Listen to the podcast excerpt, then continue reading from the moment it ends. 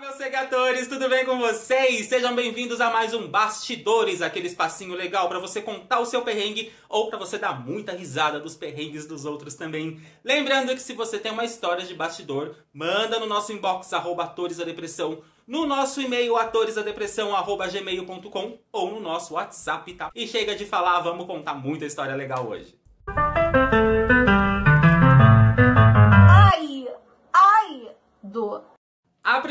História de hoje é um áudio, é do Miro Mazeto, arroba Mirovisk. Erro no blackout. Essa apresentação foi uma prova de uma das matérias da graduação aqui de teatro da PUC Paraná. No terceiro período, o meu grupo decidiu realizar o Conto do Gato Preto do Edgar Allan Poe. Nós éramos em seis integrantes e a gente se dividiu entre dois grupos: a família antes do gato preto e a família após o gato preto. Uh, durante os ensaios estava ocorrendo tudo bem e a gente decidiu que na transposição de um grupo para o outro ia ter o blackout. Tanto que a gente estava com roupa igual, maquiagem igual, né, para passar essa sensação de transposição de tempo. Só o que, que aconteceu? Os nossos ensaios ocorriam em uma sala menor do que a sala do dia da apresentação. Então, no dia da prova, quando deu o blackout, a gente estava com uma, uma sensação de espaço menor do que realmente a gente tinha. Daí, quando acendeu a dita da luz, a gente ainda não estava na nossa posição. Não bastando o segundo grupo ainda não estar na posição que deveriam estar, ainda tinha gente do primeiro grupo em cena. Então, quando acendeu a luz, que a gente viu que ninguém ainda estava na posição e que ainda tinha gente do primeiro grupo em cena, foi bem constrangedor. E por ainda ser uma prova da matéria de expressão corporal, foi um critério para que a gente não fosse avaliado tão bem quanto a gente poderia ter sido. Gente, nossa. Sempre que forem ensaiar, cuidem muito do espaço. Às vezes acontece, você tem uma sala de ensaio, mas e aí vai apresentar em outro lugar que é muito maior ou muito menor, pega sempre as medidas muito certas, gente, porque para dar esse erro é... não tem mais, né? Depois desse ocorrido, eu sei que mais ninguém da sala pensou em colocar blackout, especialmente em prova de expressão corporal gente, cuidado, mede bem a sala. Às vezes você ensaia num lugar que é muito grande ou muito menor que o espaço que você vai se apresentar, então tem que tomar muito cuidado com essas coisas. O povo acendendo a luz um no meio, outro no outro, outro pra cá. Tem que tomar muito cuidado com isso. E a segunda história de hoje vem da Bianca Bolonha. Bianca Bolonha, ponto, atriz. Troquei o nome da aniversariante. Vixe. Foi assim. Naquele dia eu tinha feito duas festas seguidas. A primeira tinha sido de três horas. Eu já estava meio cansada e com fome. Cansada com certeza, amiga do céu.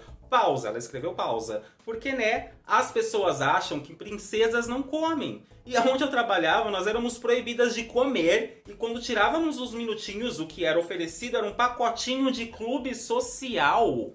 Água só se tivesse morrendo tinha que levar a própria garrafinha amiga serviço escravo. Uma clube social seca, não te dão nenhuma água para engolir a clube social junto? Que isso? Daí tava. Sabe o que, que é isso? Isso é a Disney. A Disney não coloca as princesas comendo. Já viu a Cinderela tomando um copo d'água? Aí chega a coitada da atriz lá de princesa, fala: Ah, eu vou tomar uma água. Não, nunca vi princesa tomar água, mijar, cagar, onde já se viu? Fica aí de princesa a palhaçada Disney estraga as pessoas, acabando com a profissão. Daí estava lá fazendo a segunda festa também, com duração de três horas, coitada. Estava tudo indo bem, fiz o show bem plena. Na hora que fui anunciar a coroação da aniversariante, eu, ela disse eu, dois pontos. Hoje eu, rainha Elsa de Arendel, é assim que fala Arendel, estou aqui para coroar a mais nova princesa, a princesa Júlia! Falei toda animada, toda empolgada. Na hora foi um silêncio. Ninguém aplaudiu. Eu estranhei. Aí veio a criança e. Aí veio a, cri... a criança veio. Elsa? Elsa? Mas meu nome não é Júlia. Elsa! Meu nome não é Júlia. Meu nome é Manuel. Eu não sabia onde enfiar a cara. Dei aquela contornada básica dizendo que foi uma pegadinha. Ah! Júlia, louca, Júlia, você estava dormindo. dizendo que fiz de propósito e que ninguém se manifestou porque ninguém estava prestando atenção. Olha. Parabéns! Na hora do parabéns, os adolescentes da festa ficaram chamando a menina de Júlia. Menina, você causou um trauma na, na, na Manuela. Tô até confundida. Que ela é chamada de Júlia até hoje, ela faz terapia por causa de você. Você acabou com a vida da menina. Depois tomei aquele esporro básico da empresa. O buffet disse que era melhor eu ter tropeçado e caído no bolo do que errar o nome da criança. Amiga, era melhor mesmo, pelo menos você comia, né? Cair ali de cara, já fazer uma boquinha, não precisava passar por tudo isso. Mas que história maravilhosa. Qual que é o nome dela mesmo, Bianca? Bianca, arrasou. Se você trabalha com buffet também, com festas, com animações, manda sua história pra gente. Eu tenho certeza, se você trabalha com esse tipo de evento, você tem alguma história para contar. E a gente se vê no próximo episódio de Bastidores. Fiquem com Dioniso e Evoé. Atores vemos, costumes não sabemos, não é?